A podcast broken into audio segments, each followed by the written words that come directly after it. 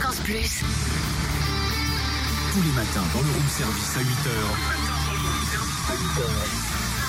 Retrouve le débrief The Voice. Découvre les coulisses. Avec Cynthia et Totem. Zazie a emporté un talent avec elle. Il s'appelle Edouard, il a 28 ans, le chant est arrivé un peu par hasard dans sa vie. Il y a 10 ans, au lycée tout simplement, en créant un groupe avec ses copains. Il est venu avec ce costard, la beau gosse. On dirait un peu James Bond 007. Ce qui lui a valu d'ailleurs le petit surnom déjà du premier ovni de la septième saison de The Voice.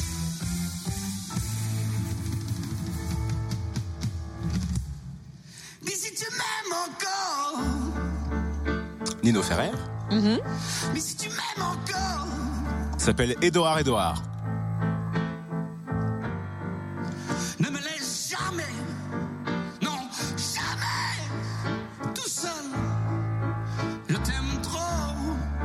Il vous a marqué, hein, vous avez euh, plusieurs fois cité euh, son nom sur les réseaux sociaux et on forcément on l'a rencontré à la sortie de cette audition à l'aveugle.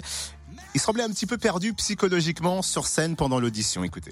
Je suis non, des fois je suis un peu surexcité, mais euh, mais là bah oui, oui, je je me suis pas stressé ou quoi. Enfin vraiment, je, je me demandais encore ce que je faisais là tout à l'heure et parce que oui, je me considère pas trop comme un, enfin pas du tout, même comme un chanteur à voix ou quoi que ce soit, donc je voyais pas pourquoi euh, quelqu'un se retournerait. J'ai rencontré les, enfin des gens, l'équipe, tout ça, et tout le monde avait l'air tellement euh, sympa et au final. euh, je- enfin voilà, j'ai j'ai craqué. Je me suis dit bon, je- au, au final, qu'est-ce que j'y perds? On va essayer. Maintenant, c'est qu'est-ce que je vais gagner. ouais.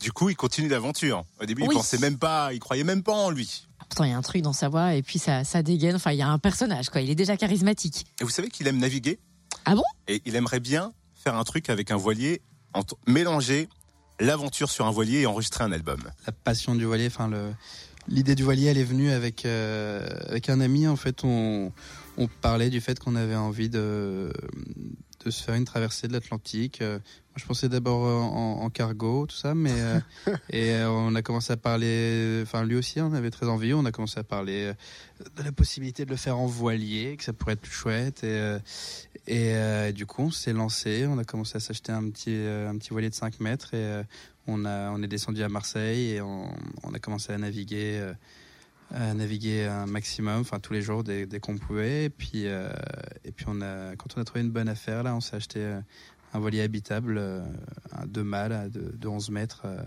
Le projet, en fait, c'est de, faire euh, le tour de l'Atlantique. euh, donc les côtes africaines et la traversée de l'Atlantique et après faire les côtes euh, américaines et d'enregistrer en fait un album.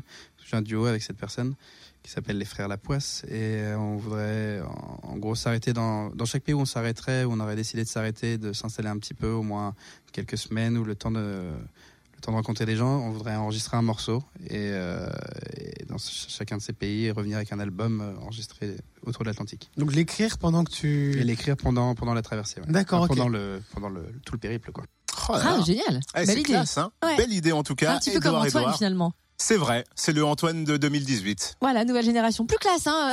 C'est mieux que les chemises à fleurs sans costume quand même. Retrouve le débrief The Voice. En replay. Fréquenceplusfm.com Fréquenceplusfm.com.